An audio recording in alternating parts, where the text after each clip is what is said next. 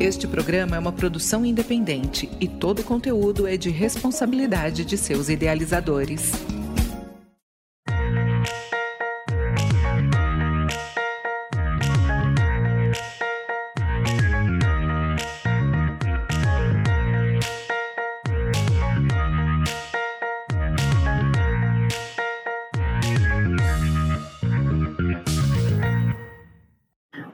Olá, eu sou Erika Nascimento e esse é o programa Cidade de Fato, o espaço de diálogo, um programa feito para ouvir as vozes da cidade. Vamos conversar com especialistas e a população sobre cidades e soluções. Cidade de Fato, o seu papel inclusivo e o nosso papel cidadão. Esse é o nosso episódio de número 34. O assunto do nosso programa de hoje é a autogestão nos programas habitacionais, e para falar desse tema relevante, vamos entrevistar a Evanisa Rodrigues.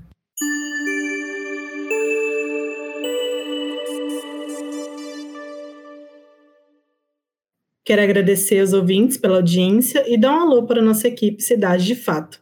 Está comigo hoje Gustavo Amaral, que é estudante de Direito, jovem pesquisador e militante estudantil, Gilvan Cunha, que é extensionista e acadêmico de Direito da UFT, e o Basoli, que é professor da Universidade Federal Tocantins e especialista em cidades. Olá, pessoal. Olá, Érica. Olá, equipe. Olá, ouvintes. Um ótimo programa para a gente hoje. Olá, Érica. Olá, equipe. Olá, ouvintes. Ansioso por esse programa, hein? Aos ouvintes, sejam bem-vindos. Olá, Juvan. Olá, Gustavo. E Érica hoje na condução aí, trabalhando com a gente com um excelente programa hoje. Vamos em frente, Érica. A nossa entrevistada de hoje, Vanisa Rodrigues, possui graduação em Serviço Social pela PUC São Paulo e mestrado em Arquitetura e Urbanismo na Faculdade de Arquitetura e Urbanismo da USP. Ela atua nos movimentos populares de moradia, tem experiência na área de serviço social, com ênfase em serviço social, atuando principalmente nos seguintes temas: direito à moradia, autogestão na habitação, direito à cidade, participação social e produção social da moradia. Foi consultora de dirigente da Caixa Econômica Federal e chefe de gabinete da Secretaria de Programas Urbanos do Ministério das Cidades. Olá, Evanisa, tudo bem? Olá, tudo bom, Érica? Azoli, Gilvan, Gustavo, um prazer estar aqui com vocês.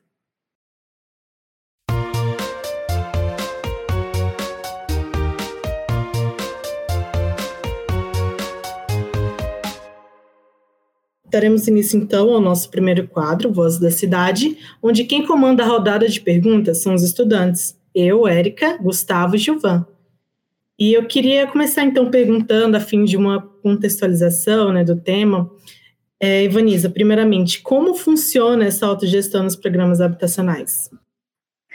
Bom, a gente chama de autogestão na, na habitação, nos programas habitacionais, aqueles processos onde a produção da moradia, a solução de habitação daquela comunidade não é feita nem diretamente pelo poder público, nem por uma empresa construtora privada. É onde a própria comunidade se organiza, discute seu projeto, discute as suas ações e recebe apoio do poder público para concretizar esse projeto de moradia. Então, é uma forma né, onde as pessoas não são o público-alvo de uma política, não são os beneficiários de uma política, mas são os protagonistas da ação. É, são projetos onde você começa pela organização da comunidade e segue né, buscando todas as condições é, físicas, as condições legais para você implantar uma nova, um novo conjunto habitacional, para urbanizar a favela, para fazer uma regularização fundiária. Então, esse processo né, é muito diferente dos processos que a gente tem, por exemplo, quando a prefeitura ou a Caixa Econômica contrata uma empresa, essa empresa vai lá e faz a, a, o conjunto habitacional, constrói, né, sem ouvir a comunidade né? Geralmente, quando isso acontece, né, todo mundo é ouvido, menos quem vai morar. No nosso caso, na autogestão da habitação, as famílias são as que são apoiadas por equipes técnicas, por assessorias, a sua confiança para saber o que querem, transformar isso em projeto e depois executar a, a produção da, da moradia. Com isso, a gente tem um histórico de moradias muito melhor construídas, de recursos melhor aproveitados, melhor utilizados, de alternativas habitacionais de melhor qualidade, né, que diferem muito daquela produção monótona, chata, que são os conjuntos habitacionais que todo mundo conhece em alguma cidade do Brasil. Ou uma fila de casinhas sem fim, todas iguais, ou um monte de predinho plantado parecendo uma plantação assim de qualquer monocultura. A gente fala que a gente moradia é também cultura. Então, discutir o projeto, discutir a forma de implantação é também um direito das pessoas. Evaniza, você falou que nesse processo, né, existe o apoio do poder público. É, até que durante a expansão do Covid-19, né, dessa pandemia que tivemos, percebemos mais que nunca que a moradia ela é mais que necessária para todos, né? Como é feito esse apoio do poder público? Como é que Bom, acontece, na verdade? Bom, a gente defende políticas públicas universais, né? Moradia, se moradia é um direito, está na Constituição Federal, o poder público tem que ter programas habitacionais, tem que ter orçamento, tem que ter financiamento adequados para que todas as famílias tenham acesso. Então, tanto estados, municípios ou governo federal podem ter programas habitacionais que utilizem desse, desse formato, dessa forma de organização para produzir habitação. Nós temos historicamente no Brasil, desde a década de 80, alguns governos, algumas gestões, tanto de prefeituras como Porto Alegre, São Paulo, Ipatinga, Belo Horizonte, que já fizeram projetos habitacionais com esses caráter. Também tivemos alguns governos estaduais que apoiaram, é, tiveram programas dessa maneira. O governo de São Paulo já teve, o governo do Rio Grande do Sul já teve, né? E também tivemos programas do governo federal, é, como o, o Crédito Solidário, que foi no início dos anos 2000, e depois o Minha Casa Minha Vida, uh, entidades e o Programa Nacional de Habitação Rural. Nesses programas, o governo coloca a regra do programa, né, como é que funciona o programa, coloca o orçamento e quem é o ator protagonista, quem toma aquele financiamento, quem faz a apresentação, é a comunidade organizada por meio de uma cooperativa ou de uma associação. Então você tem uma série, um arcabouço legal mesmo para você funcionar, e aí aquele órgão público, né, no caso do governo federal, é, delega isso para a Caixa Econômica, vai aferindo mês a mês a evolução daquela obra e transferindo os recursos para a comunidade fazer a gestão. Quem vai administrar o recurso é a comunidade. E para isso ela vai, ela vai contar com uma assessoria técnica, como eu falei, né, de arquitetos, engenheiros, é, advogados, contadores, trabalhadores sociais, mas quem é o protagonista, quem toma conta do, dos recursos é a comunidade. Ela que vai fazer as compras dos materiais, ela que vai contratar os serviços especializados, ela que vai contratar os trabalhadores para executar aquele serviço, né? E ela também né, pode colaborar, também a comunidade pode colaborar com o trabalho mutirante, com o trabalho voluntário aos finais de semana. Mas todo esse processo, essa forma de organização é gerido por quem vai morar. Quem mora é que tem a primeira e a última palavra do processo. Evaniza, a União Nacional por Moradia Popular e outros movimentos de habitação entregaram agora, no mês de outubro, à Comissão Legislativa Participativa da Câmara uma sugestão de projeto de lei que cria um programa para produzir moradias por autogestão. Você, inclusive, estava nessa data. Explica para a gente qual que foi o trabalho por detrás desse projeto e quais são as expectativas agora, depois desse ato. Bom, a gente percebeu né, que o que, que, acontece com esses programas que tem uma, uma, percepção mais coletiva, mais comunitária, né? Que a gente sofre muitos altos e baixos, né? Então muda a gestão, muda o governo, esses programas acabam, esses programas se encerram, né? O caso do Minha Casa Minha Vida é clássico, né? A última contratação de Minha Casa Minha Vida para a faixa 1 foi em 2016, antes do golpe. Então, quando entra um outro governo que tem uma posição divergente, né, esses programas acabam. E não só isso. Gustavo, você não vai acreditar, mas assim, existe muita perseguição aos próprios movimentos. Então, você, você, acaba tendo uma série de processos que o Ministério Público, o Tribunal de Contas da União, a Controladoria Geral da União, uma série de ações né, que vão lá investigar por que, que aquela associação fez isso daquela maneira, por que, que aquela associação recebeu um recurso e por que outra não. Então, você tem, um, você tem uma falta de regra no Brasil, como se a gente estivesse agindo ao arrepio da lei como se nós fizéssemos, que é lutar por moradia e proporcionar que as pessoas que lutam conquistem a sua moradia, fosse uma ilegalidade. Então, a gente entendeu que era importante, apesar desses todos esses programas estarem regidos por normas, por resoluções, portarias, né, por instrumentos infralegais, que era importante a gente ter um marco legal que, diz, que coloque exatamente qual o papel do poder público, qual o papel da associação, qual o papel da assessoria técnica em processos como esse. Então, foi um momento de, que a gente reuniu a experiência que nós tivemos nacionalmente, né, nos vários rincões do país, cidades grandes, cidades pequenas, área urbana, área rural, juntasse as diversas experiências, né, e propusesse então um projeto de lei. A gente sabe que a lei não resolve nada sozinha, né, mas ela é uma ferramenta de luta para o movimento. E no momento que nós estamos vivendo com tantos reveses, com tantos retrocessos, né? Se a gente não, não sai com uma, uma ideia nova, com uma, uma, proposta nova, a gente fica o tempo todo só na defesa, né? Que nem no futebol, né? Time que só fica se defendendo só leva gol, né? A gente acha que o movimento tem, tem que se organizar para fazer as proposições, para levar a comissão, e nada mais levar ao Congresso Nacional. E nada mais é, característico né, de um processo autogestionário de que a proposta não nascesse de um deputado ou do próprio governo, mas nascesse da experiência concreta das pessoas. Então, nós entramos, demos entrada no projeto de lei no dia 5 de outubro, é, que é a Semana Mundial do Sem Teto. É, esse projeto começa começou a tramitação e agora vai ser apreciado, né, já temos um relator, que é o deputado João Daniel, vai ser apresentado um relatório e a comissão vai apreciar o projeto. Assim que a comissão apreciar o projeto, ele aí começa a tramitar nas demais comissões para ser aprovados como, aprovado como lei. Depois vai para o Senado e tem que ser sancionado pelo presidente. É uma caminhada longa, a gente sabe, mas a gente entende que isso também é um processo mobilizador, porque ajuda a levar essa discussão para os vários cantos do Brasil. Evaniza, já pegando o gancho que você falou sobre projetos de acesso à moradia no Brasil, eu queria saber se tem um programa é, no Brasil ou fora que você vê como um exemplo de sucesso de autogestão, que você poderia falar sobre.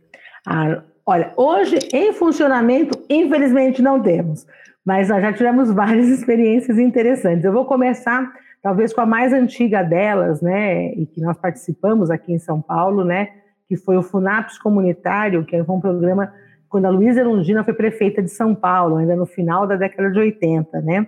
E foi muito interessante porque todo mundo dizia o seguinte: ah, mas os movimentos não têm experiência, o pessoal não vai saber fazer, ah, as pessoas não têm, não estão acostumadas a fazer gestão, né? Dos recursos, e até formas preconceituosas, dizendo, imagina, esse povo pobre não, não, não tem capacidade, ou então quem nunca viu é, 10 mil reais na mão, quando vê um milhão vai roubar o dinheiro. Então, a gente já ouviu de tudo nessa vida, viu? Inclusive, tem coisas que estão gravadas, inclusive. E você sabe que a gente continua ouvindo essas coisas até hoje do atual governo, viu? Secretário de Habitação falou exatamente isso para a gente. Não, vocês não têm capacidade para fazer. É, mas então a gente teve experiências ao longo da história bem interessantes, como eu falei do FUNAPS comunitário, que em uma gestão de quatro anos produziu 11 mil moradias com 100 comunidades diferentes. Então, 100 comunidades que se organizaram, articularam o processo, fizeram o projeto e começaram a sua construção em quatro anos, né? Ou seja, claro que não estava todo mundo preparado, capacitado, mas o próprio processo, existindo as políticas, gera demanda por formação e capacitação. Depois nós tivemos um programa muito interessante também no estado do Rio Grande do Sul, na época do governador Olívio Dutra, aonde se fomentou muitas cooperativas habitacionais. Também foi uma experiência bastante interessante. Na prefeitura de Patinga, nós também tivemos um processo muito apoiado pelo município, né, e com, inclusive utilizando tecnologia local. Na época se utilizava é, tijolos feitos com refúgio das usiminas, né. Então você vai tendo também nesses processos a possibilidade de inovação tecnológica, de inovação de tecnologia social, que foram bem interessantes. Só que essas experiências que eu estou falando, tem mais uma, um par delas aí, elas eram muito pontuais, né, num estado, num município. Isso, mas só de fato, né, com o programa Crédito Solidário em 2004, que a gente teve essa experiência em nível nacional. E o interessante é que foi, ela foi urbana e rural, né? tantos movimentos é, de habitação das, das cidades, mas também o MAB, o Movimento de Pequenos Agricultores, o MST, também movimentos rurais, né? Também passaram a utilizar essa forma comunitária, que já é a forma deles se organizarem para a produção é, agrícola, né? Também utilizar essa forma coletiva para a produção de, de habitação. Então, também é uma experiência muito interessante. Então, esses programas funcionaram, eram pequenos ainda. Só, mas só de fato a gente teve um programa em nível nacional no Minha Casa Minha Vida, onde 11% das moradias foram construídas pelas entidades rurais e 4% para as entidades urbanas, né? O restante foi por, por construtora. A experiência, apesar de numericamente ser muito inferior à experiência das construtoras, né, a Minha Casa Minha Vida, mas ela demonstrou que no Brasil inteiro você tinha iniciativas coletivas de produção habitacional e que era possível uh, a experiência da universidade, a experiência das assessorias técnicas, dos, uh, dos, institutos de arquitetura, dos conselhos de arquitetura e urbanismo, de engenharia, participarem do, do, dessa construção coletiva. Então, é, foi uma. Assim, existindo o programa, existiu possibilidade disso avançar. E você tinha investimentos bastante importantes. E um detalhe muito interessante é que o Faixa 1 do Minha Casa Minha Vida, ele era um programa de direito à moradia. Ele não tinha exigência de renda mínima, ele não tinha exigência de nome limpo, ele não tinha exigência de não ter restrição cadastral, não tinha exigência de entrada, né? que é o que impede a maioria das pessoas que são que necessitam de moradia, né, que acessem a uma, um programa habitacional. Então, a gente de fato teve um programa que tinha um financiamento acessível e também uma forma de produzir adequada. É, a gente seguindo essa linha aí da autogestão na questão legislativa, é, no ano de 2016, o então prefeito de São Paulo, Fernando Haddad, ele sancionou a Lei 16.587, de autoria do vereador Namil Banduque, que trata justamente da autogestão da moradia. Você consegue destacar para os nossos ouvintes quais os pontos positivos dessa lei e que poderia também servir de exemplo para outros municípios? Bom, essa lei municipal, né, ela é muito interessante, né, e, a, primeiro porque ela também contou com a participação dos movimentos para ser elaborada, recolheu a experiência que a gente tinha mais de 20 anos na época, para elaborar a, a, os programas de autogestão, né, e foi utilizada no município. E ela tem, tem essa, a mesma história que eu contei em nível federal, também teve em nível municipal. A gente foi muito perseguido, né, em gestões é, antidemocráticas, né, na época o, o Paulo Maluf fez denúncias contra os movimentos que nós roubávamos o dinheiro, que nós tínhamos carro importado, olha só que chique é, colocou todas as nossas, nossas obras em tomadas de contas, nossas obras ficaram paradas por cinco anos, e ao final o Tribunal de Contas concluiu que não havia nenhum desvio de recurso. E nenhum pedido de desculpa a gente recebeu, né? É, imagina que são cinco anos sendo acusados, tendo que se defender, tendo que é, fazer todas as formas de tomadas especiais de contas, né, devido a, simplesmente uma disputa ideológica, né, uma divergência ideológica. Então, a lei municipal de autogestão, ela serve para dar esse respaldo para o município, para o município poder fazer programas habitacionais é, em parceria com as associações e cooperativas. É claro que o município não tem a capacidade financeira né, que um, uma esfera federal tem, óbvio que não. Mas, no nosso entendimento, as prefeituras podem sim ter recursos e destinar recursos para a produção habitacional, especialmente as prefeituras que estão localizadas em municípios com um dinamismo econômico, com alto dinamismo econômico. Então, aqui em São Paulo, né, essa lei municipal da autogestão, ela se complementa com o plano diretor da cidade, porque no plano diretor da cidade nós temos que toda a arrecadação da mais-valia urbana, da outorga onerosa, vai para um fundo, que é o Fundo de Desenvolvimento Urbano. E desse fundo de desenvolvimento urbano, pelo menos 30% deve ir para habitação. Isso significa, em recursos, por exemplo, no ano de 2020, que foi um ano de pandemia, um ano terrível, né, gente? Nós estamos falando, pelo menos, de 150 milhões de reais. Ou seja, não dá para fazer uma quantidade enorme de moradias com isso, não, mas dá para fazer alguma coisa, né? Então, a ideia é que você também tenha recursos municipais que possam se combinar com recursos federais ou não para produzir habitação e que possa ser feito por autogestão. Então, inclusive na nossa campanha da Lei Nacional da Autogestão, a gente está fazendo também a campanha para que os estados e municípios também façam suas leis locais de forma a poder é, também destinar é, parte dos seus recursos, parte dos seus investimentos para habitação com parceria com as comunidades. Evaniza, com essas experiências e o acúmulo sobre o tema, qual que você vê que é o caminho para popularizar a implantação desse, desse projeto de autogestão? É, o que, que as pessoas precisam fazer na prática para implantar? Se a gente quisesse falar agora para o nosso ouvinte que está gostando da ideia e quiser organizar uma iniciativa como essa. Bom, primeira coisa, eu acho que é importante a gente desnaturalizar algumas coisas, né? Então, a primeira pergunta, que nem criança que pergunta, né, por quê, né? Então, por que, que moradia popular tem que ser uma moradia de baixa qualidade? Por que, que moradia popular tem que ser feita por uma grande construtora cujo único objetivo é oferir o maior lucro possível e produzir a menor moradia permitida, né? No, no, Minha Casa Minha Vida, a gente viu coisas aberrações, gente.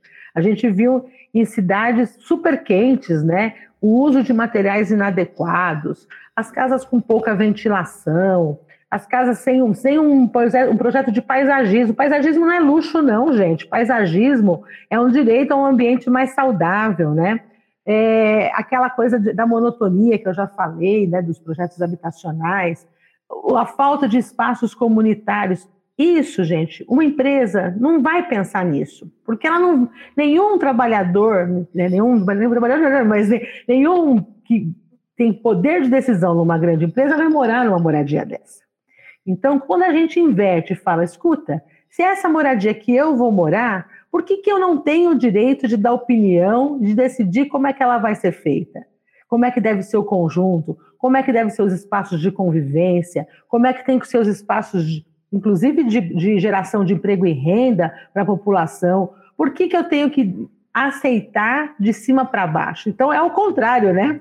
Esquisito é esse processo que faz conjuntos habitacionais e aí depois a gente começa a ver na, na, mídia, né? Ah, tal lugar é o maior índice de violência da cidade, é no conjunto que fica não sei aonde. Ah, no melhor, maior índice de evasão escolar, né?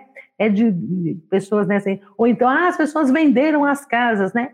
A gente tem desnaturalizar e perguntar ao contrário, se fosse feito diferente, será que o resultado não seria diferente? Então, quem quer, né, quem hoje vive na luta aí por moradia, sabe a dificuldade que é pagar um aluguel ou morar, às vezes, né, junto com outra família, duas famílias numa casa. Ah, falaram aqui da, da pandemia, né? Onde morar adequadamente pode ter significado viver ou morrer, gente. Né? Morar adequadamente, ter um lugar, uma casa adequada, com ventilação, com espaços para a família, né? Com a condição de permanecer dentro dela, pode significar para algumas pessoas condição de, de, de estar tá vivo hoje. Né? Então, por que, que essas coisas não podem estar na nossa mão? Então, a ideia é sempre essa, que as pessoas se juntem, se organizem, né? reivindiquem os seus direitos, cobrem do, do município, cobrem do governo do estado, cobrem do governo federal, políticas públicas que sejam adequadas àquela necessidade. E não ao contrário. A gente hoje tem um programa Casa Verde Amarela, né? Que para você, primeiro para você entrar, você tem que comprovar a sua renda e uma renda permanente, né, é, linear, permanente, comprovável. Depois você tem que provar que você não deve para ninguém, né? Você não tem nenhum não tem nenhuma restrição cadastral. Depois você tem que demonstrar que você tem como dar uma entrada. E depois ainda o banco vai decidir se gostou da sua cara e te analisa o seu crédito, né? E você vai receber aquela resposta, né? Ah, você não tem capacidade de endividamento, né? Por quê? Porque está tratando a moradia como se fosse uma mercadoria qualquer, né? Como se fosse um sapato, como se fosse uma, uma roupa, né? Um caderno, né? Que você compra, você vende, quem pode compra, quem não pode não compra. Para nós, moradia é direito. Então, se a gente entende moradia que é direito, a gente entende também que nós temos sim o direito de lutar por ela e de decidir os rumos dela.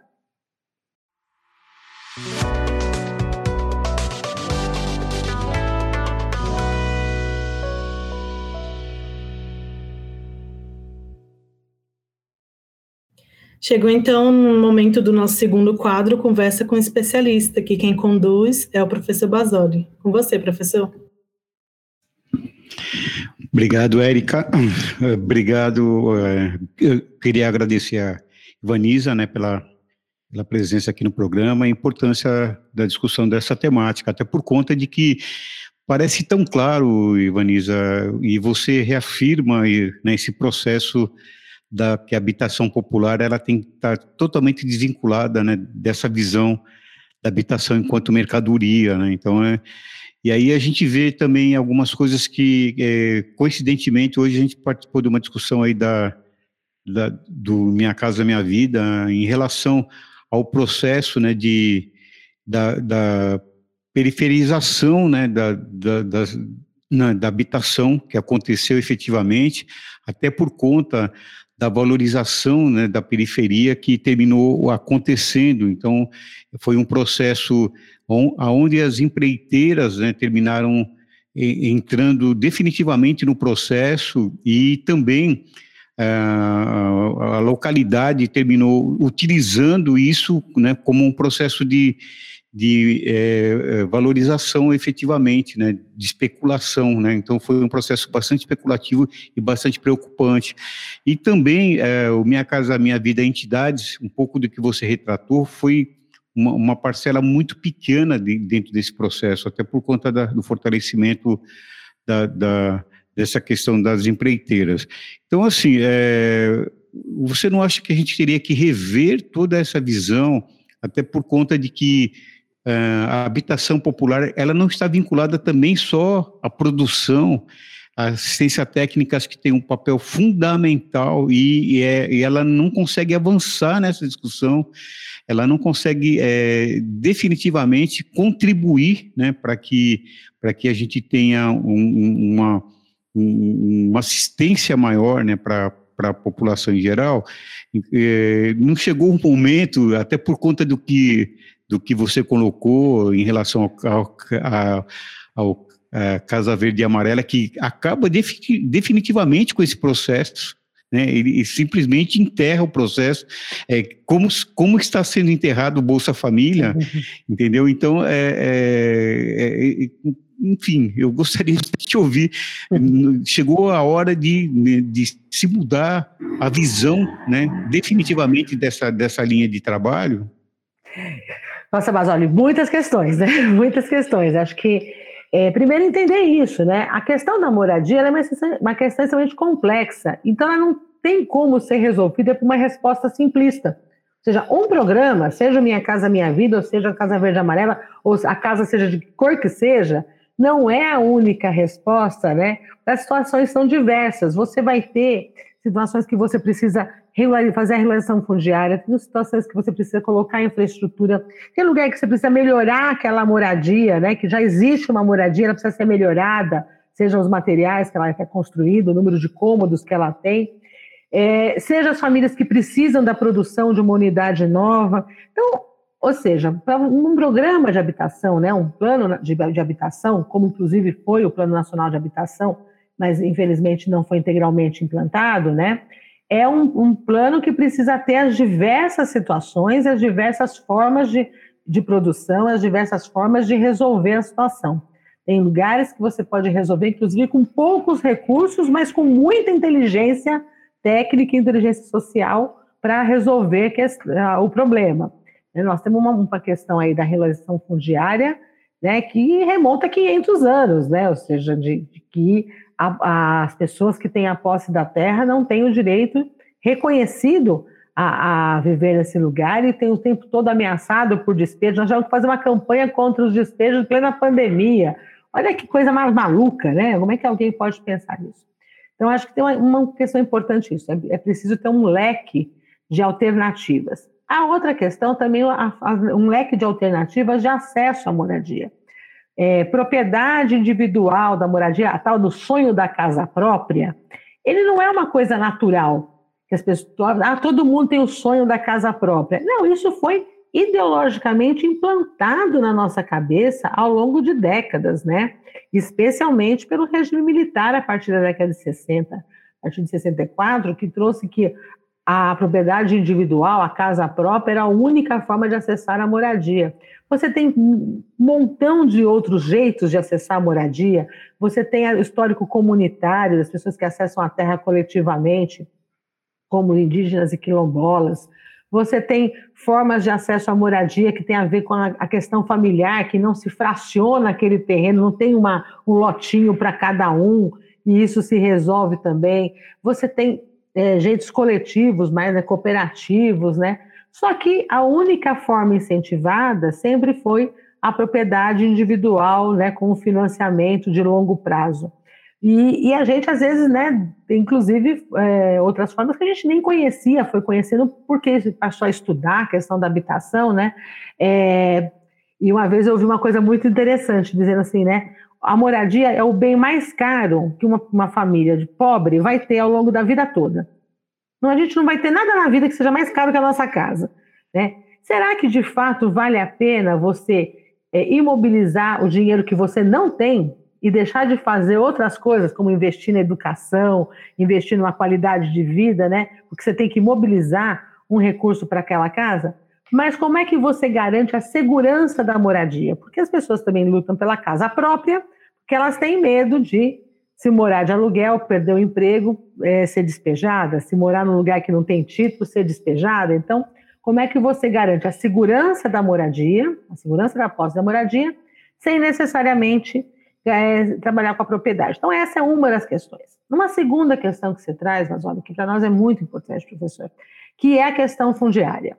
Ou seja, não se faz casa sem terra, certo? Óbvio. Né? Só que nas políticas habitacionais, muitas vezes a questão da terra, a questão da localização é deixada para segundo plano, ou pior ainda, é deixada para o mercado. E o mercado tem uma regra que funciona muito simples. Quem pode pagar mais vai ter as melhores localizações.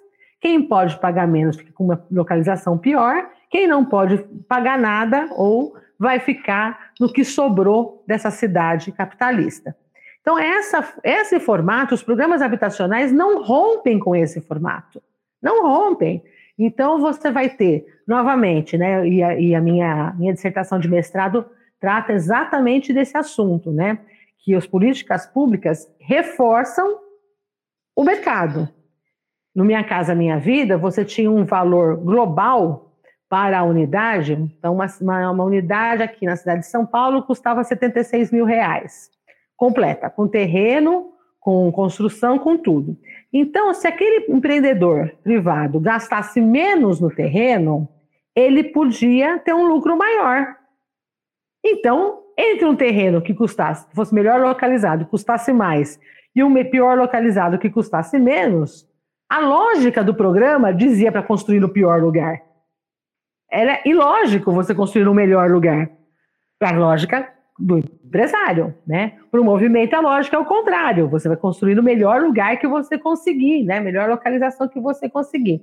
Então, essa é, essa lógica política fundiária, ela não pode ser deixada para as regras de mercado ela tem que ter política pública, ela tem que ter ferramentas claras que, des, que coloquem que a população mais vulnerável é aquela que precisa estar melhor localizada, porque ela precisa de equipamentos públicos, ela precisa de um transporte público que funcione, ela precisa de escola, precisa de posto de saúde, ela precisa de toda a rede de equipamentos sociais funcionando. Cada vez que você coloca a moradia popular no final da periferia, você está é, reforçando a situação de exclusão. Então, Ivaniza, é interessante porque na, nas minhas aulas de direito, às vezes eu questiono é, a diferença, né, a, é, a, diferença do direito à moradia e o, e o, direito à propriedade. Então, isso dentro, dentro de, um, de um curso de direito, a gente percebe a dificuldade, né, das pessoas entender é, essa diferença. Agora, você imagine para a população em geral, né, então, Exatamente. é o que você colocou, né, é um aspecto... É, é, é cultural, enfim, nós somos estruturados para a propriedade individual. Agora, é importante, né, porque a gente vê alguns países né, europeus trabalhar dentro da perspectiva estatal. Será que nós conseguiríamos chegar? É, obviamente que você elucida aí de maneira muito clara e de, de forma brilhante, a questão né, das possibilidades e a complexidade, até o aluguel social, enfim, a gente tem inúmeras possibilidades de resolver o problema de moradia no país.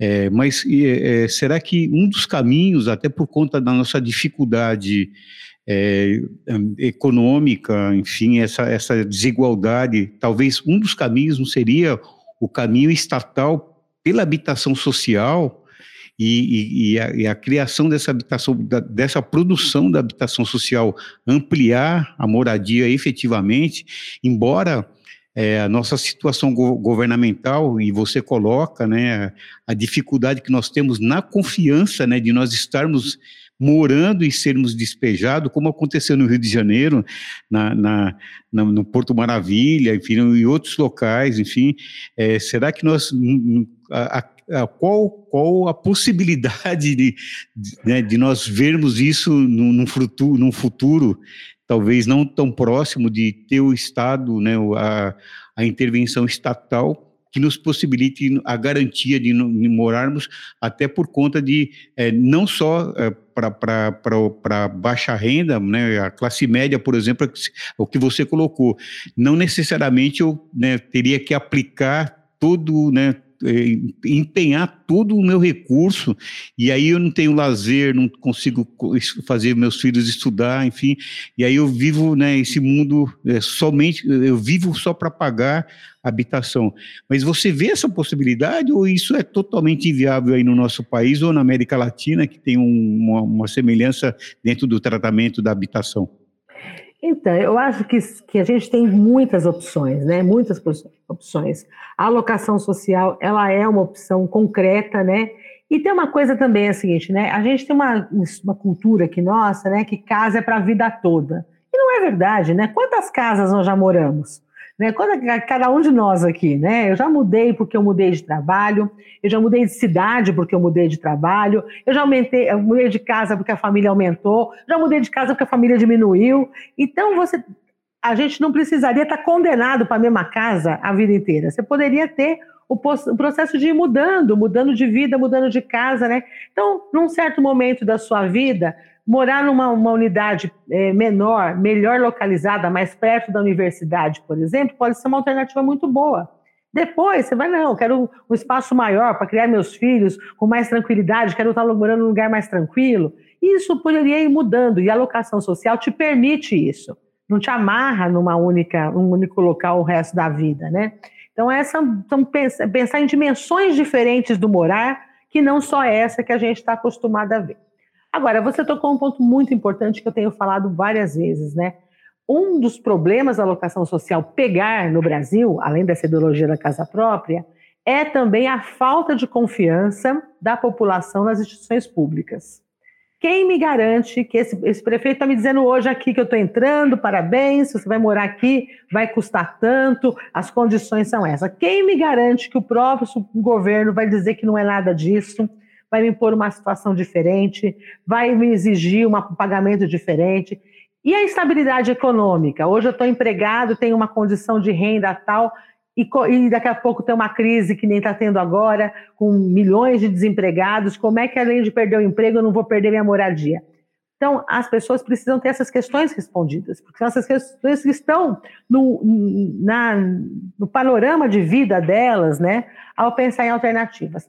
Nós também no movimento temos também uma outra proposta que a gente acha que deveria também conviver com essas demais, que é a propriedade coletiva, né, que ao invés de, ca de cada um ter uma casa própria, individual, aquele coletivo, aquela cooperativa, aquela associação tem um conjunto de moradias.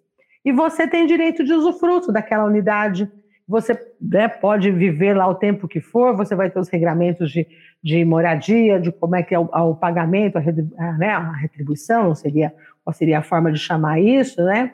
A, a sua cota que você pagaria, e que se ao, em algum momento você deseja sair desse lugar, né?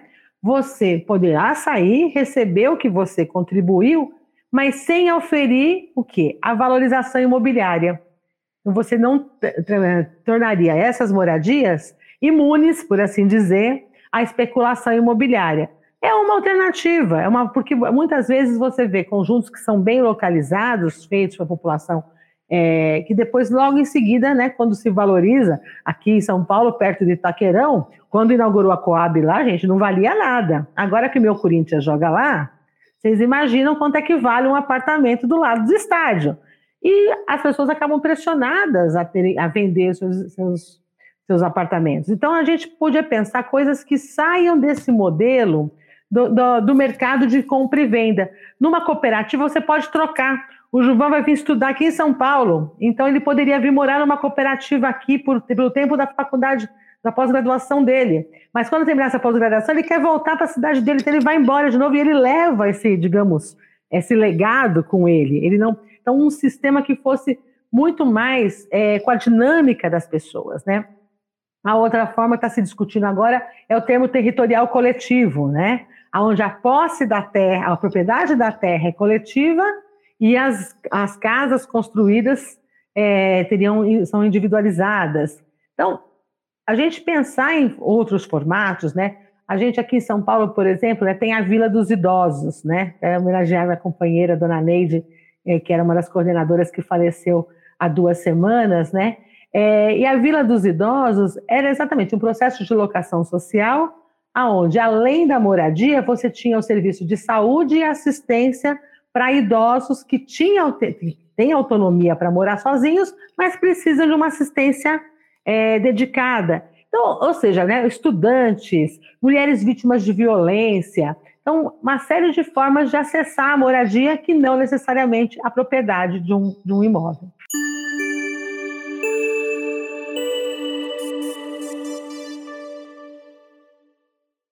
Estamos chegando ao final do nosso programa de hoje e, como despedida, eu gostaria que a Evaniza nos fizesse uma indicação cultural e nos dissesse para você, em uma frase, o que são cidades de fato. Bom, minha dica cultural vai ser um poeta é, e músico aqui da Zona Leste de São Paulo, o Edivaldo Santana, que tem uma música que chama Batelagem. E o batelagem é justamente esse processo comunitário, esse processo da periferia, né, que você chama o amigo para ajudar você e aqui, aquilo não é pago em dinheiro, aquilo não é monetizado, aquilo é uma relação de fraternidade, de solidariedade. Então, procurem aí no YouTube Batelagem, escreve tudo junto, viu? Batelagem do Edivaldo Santana. E a, o que é a cidade de fato para você? É a cidade que é construída todos os dias pelas pessoas que vivem nela. É uma cidade que não é construída pelo mercado, não é construída pelas grandes corporações, é a cidade construída pelo povo.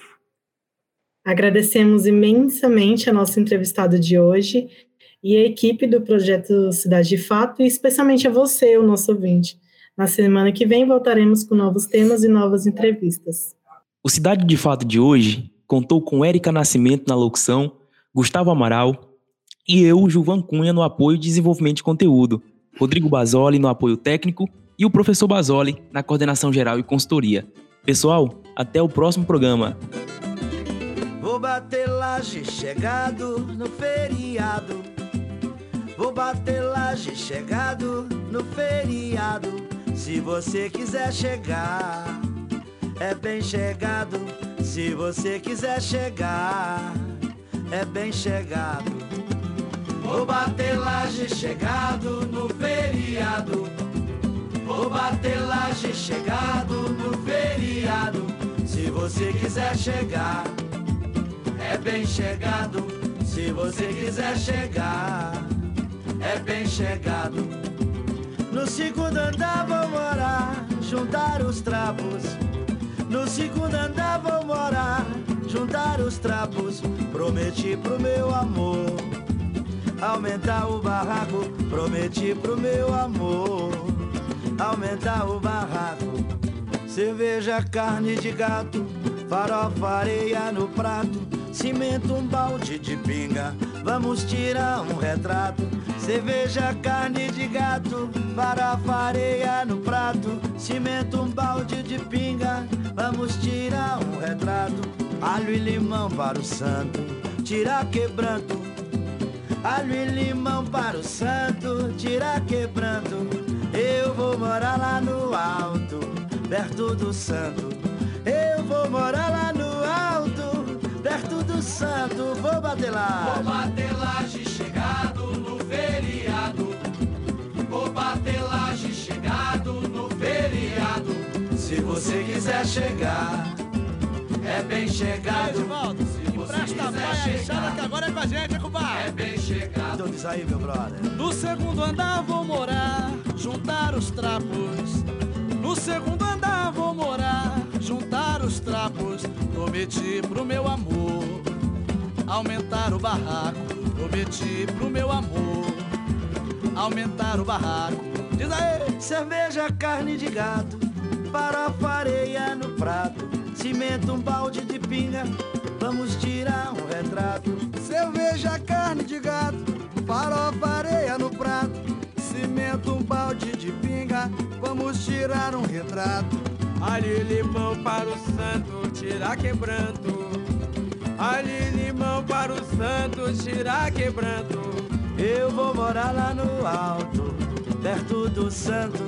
Eu vou morar lá no alto, santo. Vou bater. Vou bater laje chegado no feriado. Vou bater laje chegado no feriado. Se você quiser chegar, é bem chegado. Se você quiser chegar, é bem chegado. E aí, rapaziada, quinteto? Chegado. Quer pegar minha laje, não? É. Já com nós, meu compadre. Chegado. Vamos pegar o carrinho de mão aqui, rapaz. Se você quiser chegar. E botar fogo na conversa. É a gente não vai pegar nada, a gente pode até ajudar a fazer essa laje. Mas é o seguinte, eu vou primeiro é pegar um feijão da tia Cida, que é bem melhor do que bater laje, É mano. chegado. Se você quiser chegar, é bem chegado.